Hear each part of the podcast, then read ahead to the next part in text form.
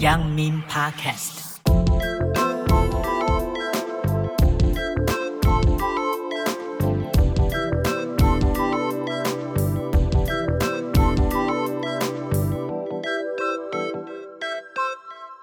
大家好，欢迎来到阳金公路制高点的广播电台阳明 Podcast 的第二季，我是主持人鸽子。阳明 Podcast 位于阳明山国家公园的实验山屋，从自然、设计、人文、音乐等多元方面切入，讨论人与自然的关系，聚集各方领域的山行者，一起讨论阳明山的大小事，开启国家公园更多有趣的可能。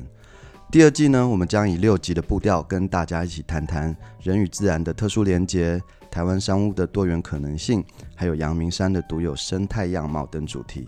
同时呢，阳明实验商务的第二档微型展以夜的阳明切入主题，啊，探讨灯火通明的时代造成的光污染议题。同时也结合了阳管处近期在对于暗空保育的观念，然后让阳明山除了休憩跟践行的日常之外，提供了许多夜的知性与乐趣。那包含了我们凝视夜间的生物跟动物的生态。聆听草山的阳明啊，我们甚至还可以让民众可以窥探到阳明山国家公园所做的这个地底寒冬的秘密。那今天非常啊开心可以邀请到啊暗空协会的会长啊郑修老师。那我们也邀请到呃今天阳管处的这个好朋友，也就是解说科的科长啊肖老师。那我们请两位先跟各位打声招呼。主持人、各位听众朋友，大家好，我是暗空协会的会长林正修。主持人与各位听众朋友，大家好，我是杨管处解说课的萧淑碧。呃，各位大家好。好，今天非常的有趣哦，因为在做阳明奈奈这个议题的时候，我们可以先讲一个小故事，就是大家知道阳明 Mountain Lab 阳明实验商务在前期呢，啊、呃，经过了这样文化部跟呃设计研究院的奥援，那我们与阳明山的阳管处组成了一个协作的团队，然后一起催生出这个以品牌为发展的实验商务。那这次的主题阳明奈奈，像刚刚所提及的，讲了非常多关于夜空的事情。那我们知道林老师跟萧老师呢，分别也都前往参观过，然后甚至是呃有别于一般的游客，他可能就是我们展览里面所需要呃请益或者说一起协作的伙伴们。所以在这边也可以请呃林老师可以先跟我们聊聊，说你来到这个阳明 Mountain Lab，你对于它的观察，还有这一次关于里面所展示的内容的一些想法。我们请林老师。谢谢主持人。我我自己住阳明山附近了哈，所以我知道这个现在是我们呃各地文青等于是打卡，等于是朝圣的这个景点。可是我作为一个算是内容的关系人，我进去其实我很感动。我的感动，其实我自己以前也算是在公部门服务。我发觉我们横向的协作，机构之间横向的协作，可以产生这么好的综效。因为这房子就在那了，哦，很久。可是现在能够被活化，有文化的力量进来，有业主的开放的态度，主要是阳管处，然后还有好的经营团队进来，所以不是咖啡好而已，真的是内容好。这是一个。等于是制度的创新。那从内容上来讲，当然暗空的部分我是很熟，可是我觉得就是说，对，原来它跟时尚，好像川久保玲的衣服，像跟这个呃，包括像那个呃深井协会的这样的一个内容的协作哈，用英文说它就是非常 cozy 的一个地方，非常呃非常舒适的一个地方。可另外一方面呢，其实它就像一个，就像我们现在做的 podcast 一样，它其实像个小小的发报站一样。它一直传达一些正面而特殊的讯息啊！我真的觉得这个是不管是其他国家公园还是台湾其他的所谓公有的房舍可以来效仿的。好，那我们呃其实也非常呃想要听听嗯阳管处这边的声音了，因为我们知道一开始其实在合作这个新的题目的时候。呃，对阳管处来说也是一个有趣的挑战。是，那我们开了大大小小，应该加加起来应该超过五十场以上的会议啊，慢慢去理解说一个新一个新形态的商务如何啊落脚在这个阳金公路的制高点。那我们也听听阳管处这边的声音。是，呃，在阳阳明山国家公园里面，其实有十个服务据点。那每个服务据点基本上都会有一些服务站，那也做一些展场。但是其其他各站的展场跟这个实验三路展场是有很大的不一样。那以实验三路的展场来讲的话，哦，就是它是小而迷你，而且温馨，甚至你可以在上到二楼的时候，你可以坐下来，可以有一个。促膝聊天讨论的一个小空间，我觉得那种感觉是让人很温馨的哈。那整个展场的内容虽然就是兽医空间的部分，但是其实那个整个过程里头，所以让你对这个暗空的一个主题有一个更深刻的体会跟了解。所以在这个地方，其实是我们一个很不一样的一个亮点，这是我的感觉。嗯，OK 哦，听了两位这么。正面的这个分享哦，就是越来越有信心。那也提醒所有的听众，我们在每个礼拜五、礼拜六、礼拜天早上的十点到下午的四点，其实都有做对外的一个开放。那开放的方法都在 Yang Ming Mountain Lab 的粉丝团，大家可以在每个月找到他的表单去进行所谓的预约哦。那回到我们的节目啊，今天要跟各位谈的是夜。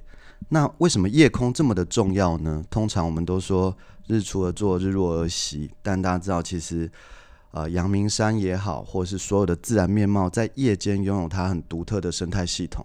然后，这是一个非常需要被推广的，甚至在我们知道，在世界上都一直在推行所谓的暗空国家公园、暗空保育的概念。那今天我们就找到专家哦，就是专门在聊这个暗空这件事情的这个大家长，这个林老师、郑修老师，可不可以请？啊、两位一起来跟我们谈一下，为什么夜晚这么的重要？为什么夜晚的知识需要被大家提及？那到底环保跟夜空有什么关系呢？来，我们请啊、老师这边是呃，谢谢格子的好朋友，我们来说吧，就是问夜为什么重要，就好像为什么睡眠很重要哦。我们传统的儒家的条目是说，这个要少睡哦，要贪黑早起哦，那是农业社会，因为光线很珍贵。可是到了工业社会里面，其实夜间照明不是问题，现在夜间照明反而是是问题，是污染的问题。所以人在睡觉的时候，我们就以我们自己来想，虽然睡觉的时候其实不是浪费时间，你整个脑再重新洗一遍。哦，像我们眼睛看东西的时候会有毒蛋白，脑里面也有一大堆的等于是有毒素的微量毒素的东西，必须在经过睡眠你才能够消化。那我们作为人如此。万物皆如此，所以整个晚上需要休息哈，是我们这个这个星球就是几亿年演化出来的一些通则。OK，这个有日有夜这样的一个日夜循环，我们也有些长长眠的智慧。那暗空运动其实是呼应一个全球性的危机。我们这个地球呢，因为 LED 好，爱迪生一百多年前呃发明灯泡。其实是一个福音，好，能延长了夜间生活的这样的丰富性。可是呢，大概十几年前开始，LED 变得又便宜又又很亮，好，地球大概以百分之二的比例变得越白越亮。这个是 NASA 统计的资料，所以这比全球暖化还严重。OK，那这样的情况下，就是夜的这样的品质跟它的时间都被压缩。好，所以受害的不是我们。以我们阳明山来讲，像蛾类是第一受害。再以低海拔一点来讲，像新北或其他地方呢，像萤火虫几几乎就不 mating 了，就不不不交男女朋友了，哦，就不看不到萤火虫了。然后这所有夜行性的生物，甚至像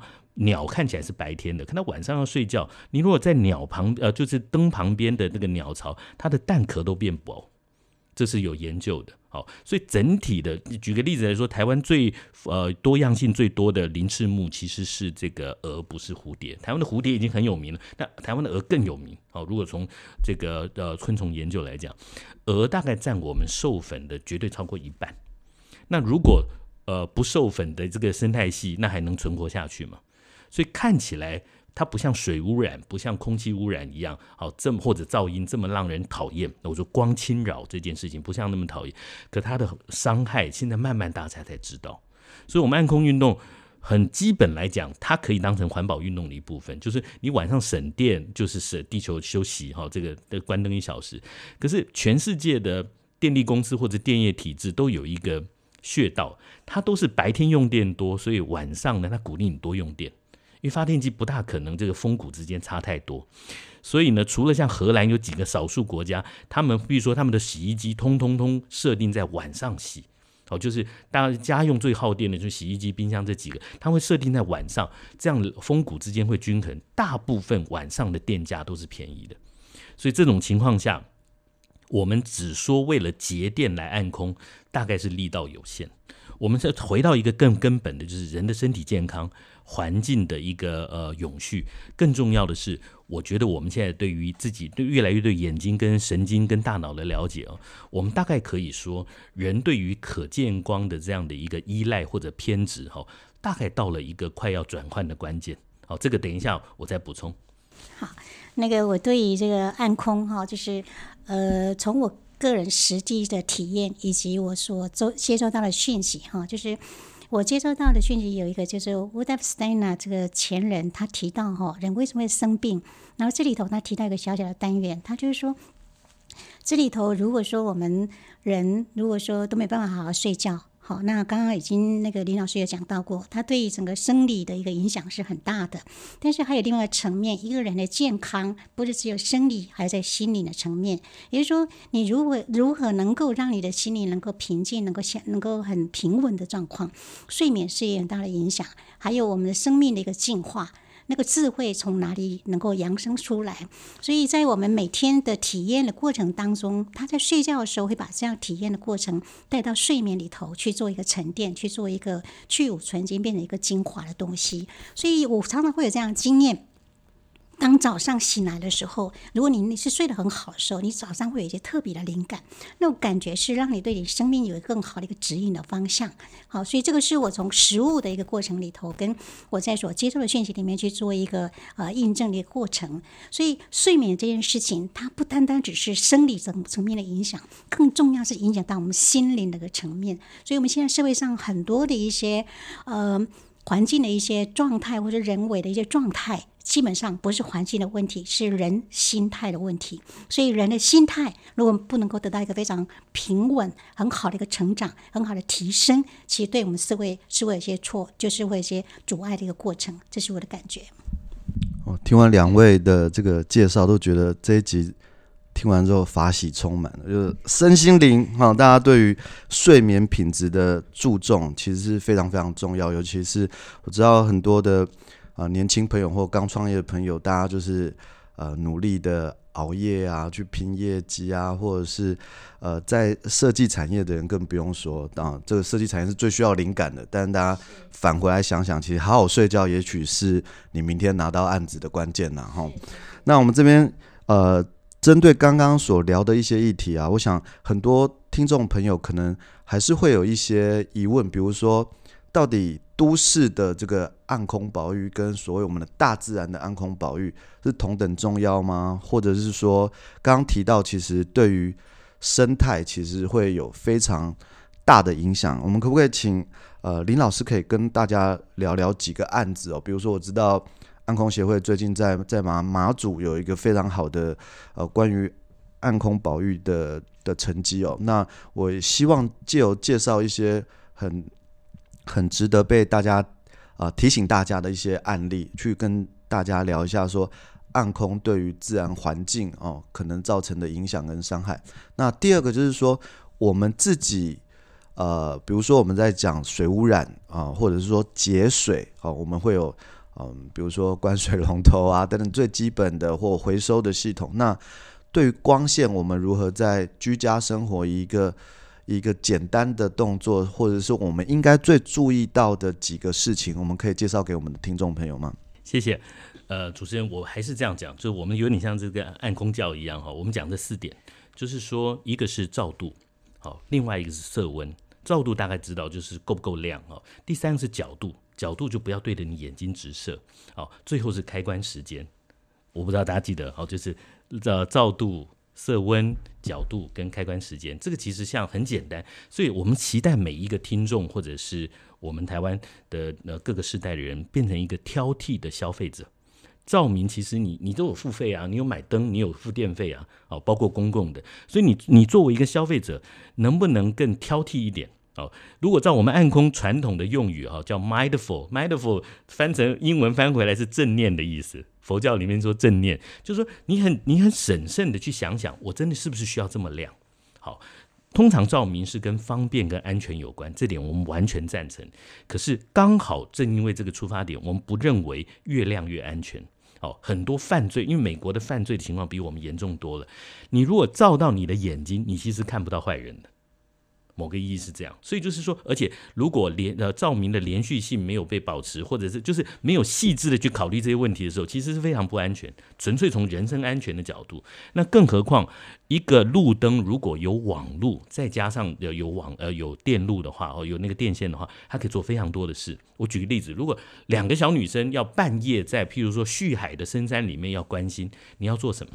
其实就是要一支无呃就是红外线的这样的一个摄影机。OK，然后画设一个类似像我们捷运的这样的一个呃蓝区，好，在那个区域里面没有东西，连草里面的野狗你都可以看得到，因为是热那个红外线是热发光的，所以这些然后两分钟之内警察可以过来，我相信是可以做到一个呃所谓呃呃的平安可以就半夜在活动的哦，因为亲近自然、亲近郊野其实是人的一个权利。只是不希望大家都晚上到处乱跑就是了。那回过来说，我从一个规划跟治理的角度，刚刚主持人说的，的确西门町能够承受的亮度跟阳明山能承受的当然不一样。所以巴黎的情况呢，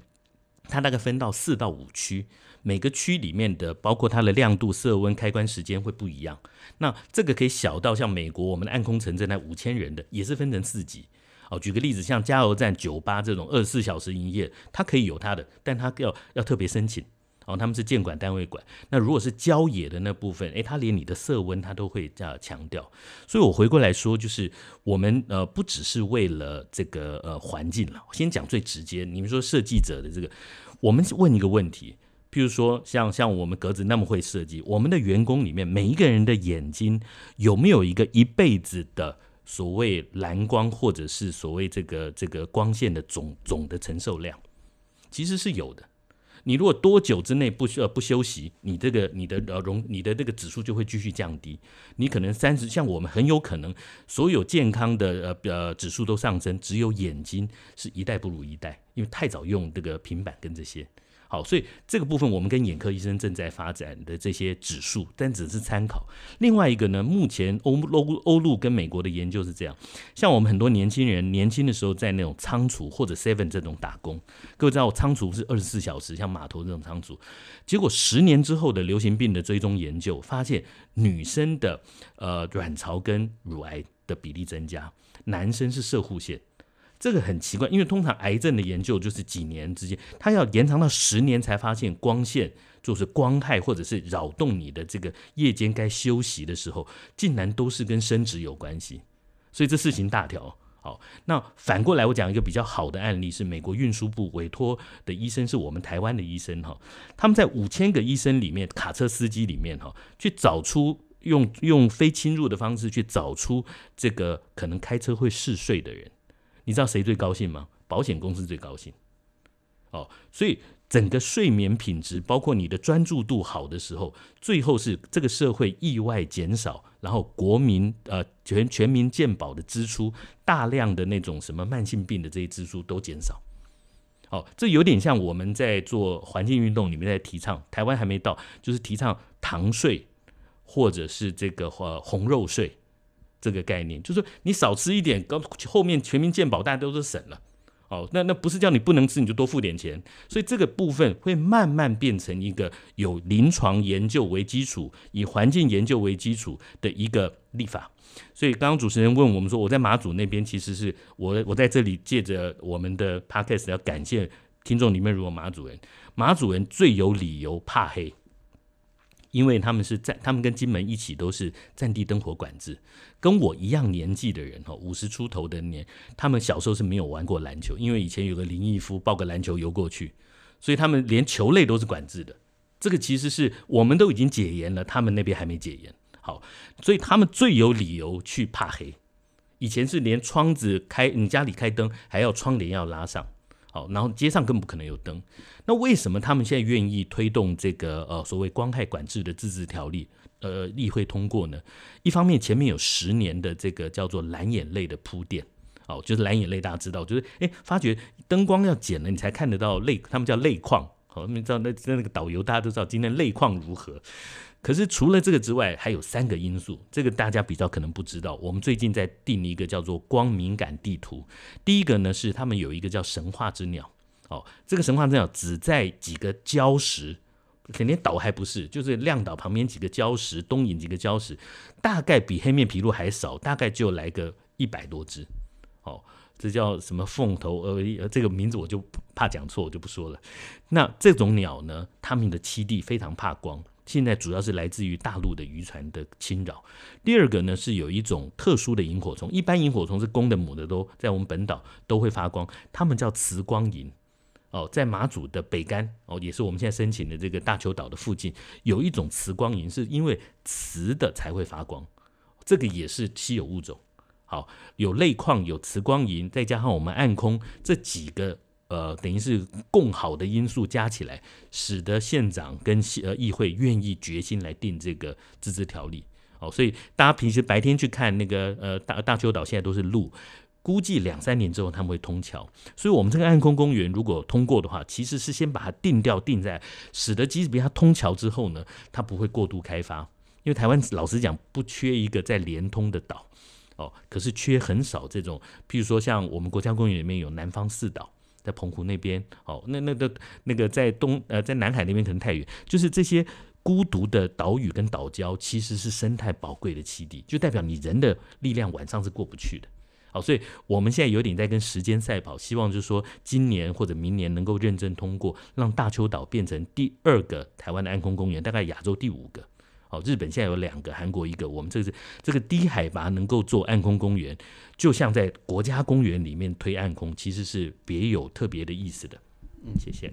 好，那我们知道说，嗯，其实这几年就是暗空协会跟阳管处这边有各种不同的这个生态生态调查报告啊，或关于。暗空环境保育的一些建议哦，那我们请这个阳管处的萧老师，可以跟大家来聊一下，说你们这几年到底在研究一些什么？那这些步骤啊，如何可以慢慢的让啊阳明山的这个整个暗空环境也好，或者是说它的未来朝向一个更好的一个生态保育环境。好，那呃，其实我们暗空的研究是一百一十年开始。好，所以也是呃，去年刚完成第一年哈。那刚刚那个李老师也提到，就是呃，有提到那个，就是呃，岛的那个暗空嘛。那在它在呃阳明山国家公园的话，因为它在整个管理方面，它也一样会有做了一些不一样的分区啊。比如说，我们依据国家公园法来讲，它会有呃生态保护区、一般管制区、哈特别景观区、游戏区。呃，实际保存区，那所以在不同区域的管理当中，它在对于这个暗这这暗暗空这个对灯光的一个呃管理当中，也会不太一样。好，比如说在一个生态保护区的时候，就会以维持它原始的一个自然环境为原则哈。那完全排除这个人造的光源。那针对非固定的这个流动人造光源的话，参考生态照明的一个原则这样子哈。那对于这个。特别景观区的话，就除了在交通路口等安全需要设置必要光源以外，那呃应该是以维持自然黑暗呃环境为原则哈。那光源设置的时候，应该审慎考量其必要性在，以及在呃刚刚讲的亮度、色温、角度、开关时间哦，严加能够去做一个管理这样子。那在于游憩区，哈，我们一般像比如去的小坑游憩区，然后像这样的地方，哈，那的这个照明的对策的话，应该是以公共安全与环境宣导为双重的一个考量，哈。那维持适当的这个安全的一个照明，跟呃先行针对公共区域以及设施进行生态照明的一个改善，好。那比如说光源设置，如果需要审慎考量其必要性，跟在呃。亮度、色温、角度、开关，呃，的时间的话，取得它最适合一个平衡点，这样子哈。那当然，我们也加强跟游客之间的一个暗空环境保育的一个沟通，那落实相关的这个暗空环境的一个教育哈。那呃，整个国家公园区它的最有一些亮灯亮灯大，就是一些社区，比如像竹子湖，好像这种一般管制区的话哈，它的照明的对策就只要以公共安全、那使用便利性跟环境宣导。好，为三个方向来做考量。那维持适当的公共照明，那并宣导就并导入这个呃生态友善照明，以及更向居民宣导夜间这个活动光源使用的一个建议。哈，所以总的来说，在 整个国家公园，它在整个分区里头，哈，它所呃制定它未来的一个参考的，就是这个为了参考这个照明的一个对策，会有一些不太一样的一个处理的过程。对，好，那我们也请呃这个计划的这个主持人来跟我们聊一下，比如说这个这个计划主要现在有没有什么样的愿景，或者你们认为最重要的几个策略？我觉得我在这边真的就谢谢呃杨管处，实在是。呃，敢为天下先，因为阳明山其实是光害最严重的。具体来说，譬如说，我们希望的照明不是取消，而是让它有礼貌，讲话要有礼貌，照明要不要礼貌？所以呢，譬如说，我们经过那个擎天岗的时候，譬如你要离开的时候，你要缴费，你刷卡的时候，忽然一盏灯就砰就打在你的车上，那其实叫做英文叫 lewd，是有点粗鲁。这个阳管处已经认识到，而且我们要改变。哦，我们为了安全或者为了这个呃保护些什么东西，有时候我们常常过当。好，那就算我们走这个马槽桥这边，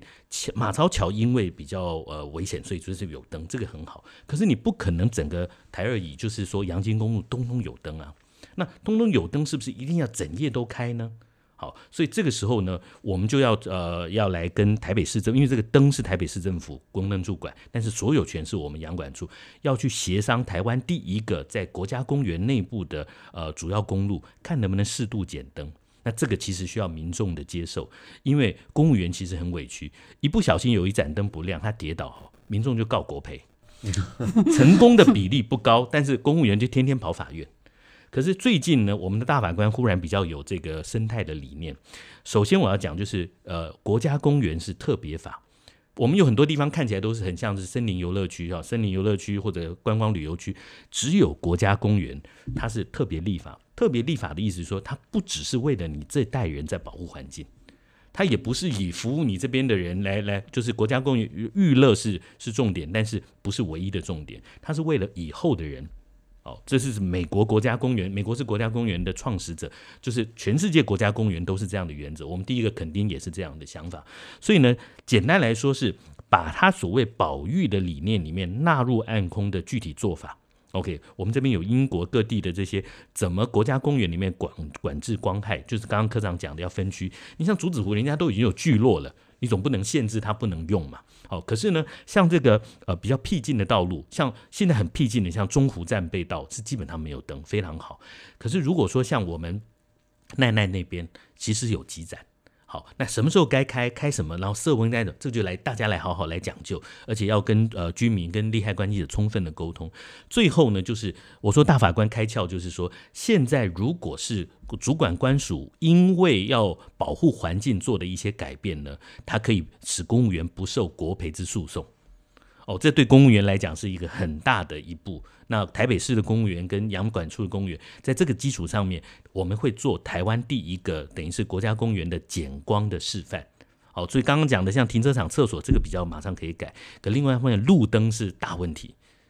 路灯真是大，就是有有没有必要整个阳明山的灯就是就就是那么亮？哦，这个部分呢，是我们今年要得到呃处里面跟台北市政府的要大家三方要协商，而且居民要有共识，用路人要有共识，我们会逐步来推。嗯，其实在这边可以跟大家聊一下，像过往我们在做一些关于高山也好，或台湾生态的一些展演，其实我印象非常深刻，就是其实台湾的国家公园法或国家公园这个精神，它的出发点是在美国，有人说这个国家公园之父 John Muir 他在推一个国家公园的理念呢，他最重要的是他认为人在迎向文明的时候，他必须要记得什么是荒野。然后这件事情其实是对我来讲是非常深刻的。如果大家能够呃稍微回忆一下哦，哦，我们常常在讲说人对于大自然有一个很自然的气球。那既然国家公园是让所有人回到一个非常初始的，然后呃比较深刻的感受的话，那这时候路灯的确会是一个大家用另一个角度去想：当你迎向荒野，你迎向自然的时候，这些所谓呃保护或者是防治，它是不是有一点点跟国家公园在立案的某个初衷吼有一点点背离啊，这是我们可以去讨论的。那其实呃，我印象很深刻哦，我去这个冰岛，冰岛对我来来讲是一个台湾非常值得借鉴的一个国家啦。那因为它总人口大概只有三十万左右，非常非常的惊人。但是呃，除了这个。这个首都，这个雷特雅维特啊，你只要踏出这个首都圈，你甚至会觉得这个国家就像是一个国家公园啊。我觉得这个是最好的示范，就是说它不特定划定区域，它是以一个非常全然全观的角度去看待一个土地被使用的一个强度。那在那里呢，不但没有路灯哦，它甚至连啊、呃、这个围栏。然后凉亭等等啊、指标系统它几乎都是用最低限度的方式来呃进行这个设施上的检讨。那呃，我觉得还有一个很重要，就是他们非常相信人的能力，就是说面对自然呢，其实用一个角度来讲，你是必须 get ready，你必须准备好。就是说，像我们之前帮这个阳管处这边来规划。阳明山的四条登山路线，我们有分困难级、冒险级、健行级。那其实就是希望给人家一个观念，是说这个路程它是有分难易度的。那如果你准备好的话，那欢迎你可以再前往啊、你你想要探寻的未知。但是我觉得反过头来说，你很难用一种我去每个地方，我都要像拥有在呃所谓的低海拔文明或城市生活的态度来。理解自然，那我觉得，如果说大家可以慢慢的转这个面对自然的概念呢、啊，那也许对于呃到底安不安全呐、然后照度的问题啊，如果用一个最宏观的信任感哦，回到人跟人的交流，那我觉得反而是一个呃非常呃正正面而且可以被探讨的说法。那比如说，我印象深刻，最近的新闻啊，这个眠月线越来越多的的的人去这边做践行的活动，然后就有人建议说，哦，整条眠月眠月线最好全部都有栅栏，因为曾经有游客掉到这个呃旧的铁道桥下面，那那时候引起了许多山友的讨论，然后大家都在思考说，那如果照这样意思的话，就是所有我们的自然，只要是有人。有人机之处，我们是不是都要做所谓的这个 安全规范？那我觉得这个刚好是顺着老师跟这个两位老师在谈的。那我们也也也跟听众可以互相去思考一下，关于什么是保育哦，什么是保护？那我觉得这是一个蛮不同的概念呢、那最最后呢，也也想要请问一下。呃，关于阳管处，刚好提提到说，哦，刚听到这个肖老师非常忠实的，而且很仔细的跟各位分享一些关于各种不同的分区的啊，不管是照度上啊，或是使用强度上的想象。那有机会可以跟各位听众稍微聊一下，说你们想象中，比如说你自己对于夜空保育在在阳明山哦，那经过了这些计划，有没有一个很很大的期待？或一个愿景。好，呃，我当然对阳明山暗空的一个发展有很大的期待，但是我这个期待基本上是建构在一个我们对这个生呃暗空环境的一个了解。那如果了解之后，就是我们怎么样去尊重这个暗空环境？因为每一个生命，它在它的存在当中，它有它自己的这个生长的一个节奏。那我们不要去打乱掉它的节奏。那我们在尊重这些生命的节奏的同时，其实也尊重自己的生命的过程。因为当回到呃尊重对方、尊重这个大环境，也尊重自己的时候，那个走在大自然里头，走在步道当中，那个心情是不太一样的。那个心的一个平稳度，会跟这个环境是结合在一起的。所以这样的想法，也是一个更提高一个角度来看人活在天地之间的那个大宏观。因为在那种感觉当中。我们整个走在大自然当中，那种感觉就不会只是只是人在自然里头，而是人只是自然里面的一一份子。那更重要是走在大自然当中，我们是大家是合在一起的。那这个整体的生命是呃息息相关的。那在这个息息相关的过程当中，我们就会更知道我们的大环境，如果大环境能够好，我们人类的存在以为是好的。所以如何能够平衡，能够和谐的相处，我觉得是。是暗空只是一个点，在做一个切入点。那更重要的是说，能够回到一个平衡的生活这个世界，和谐的生活世界，以及每个人都能够一个健康的身心的一个状态。嗯，好。其实我就我所知，其实杨管处这边在呃这一两年来哈，甚至未来，其实他们有推行非常多关于所谓五感开发的体验。那就像刚刚这个课长所说的，其实大家在面对大自然，其实有非常多的角度。跟方法哦，那不只是践行，不只是健身，它可以让你的身心平稳，或者说你可以感觉到风啊，甚至水啊，或者你脚踩在土地上的感觉。那这些相关的讯息，其实在阳管处的网站呢，其实有相关的活动也都可以提出。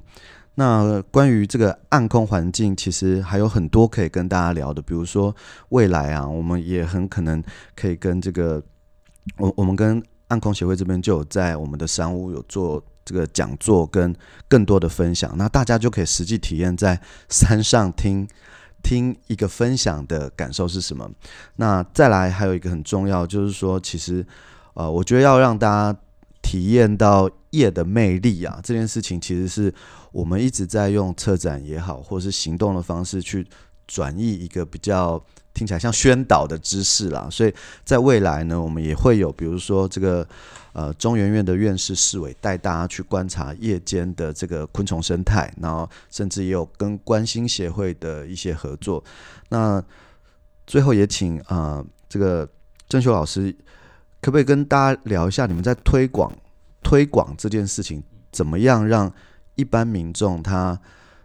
透过一个行程或者说一个体验，能够真的去了解到夜的魅力。谢谢。首先还是科长刚刚提示的，就是台呃阳明山这边大概可以有几件事可以做，具体的灯具的改革。然后第二个呢，我们可能呃今年来发展出一个国家公园这一级的照明规范的，呃这个是阳明山出台第一台湾第一个。